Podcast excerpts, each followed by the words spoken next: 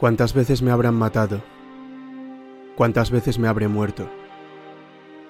Y otras tantas he vuelto a nacer, a resurgir.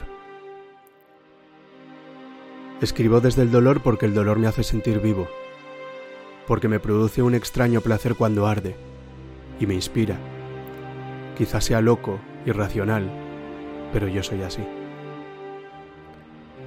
La alegría produce fuertes sentimientos pero no me suele empujar hacia esa necesidad de transmitir. O tal vez sea porque la disfruto y la saboreo con más fuerza y no necesito desahogarme.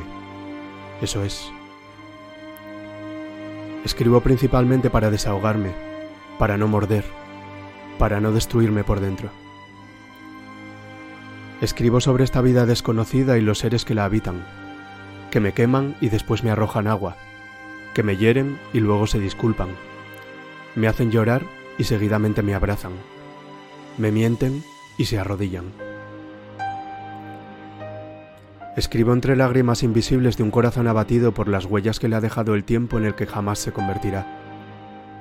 Desde la fortaleza de un ser único que aún no se ha dejado engañar por las miserias de este planeta y que ante todo ama la naturaleza de lo que es y no ha olvidado.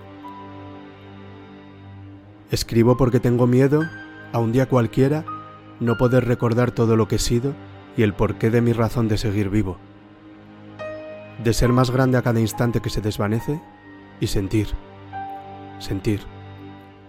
Percibir como pocos todo lo que hace grande a esta vida y no dejar de descubrirlo jamás.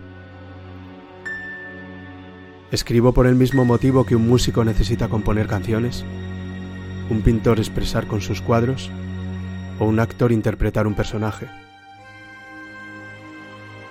Escribo para sentirme vivo, para advertirme un poco más lleno. Escribo porque alguien tiene que hacerlo.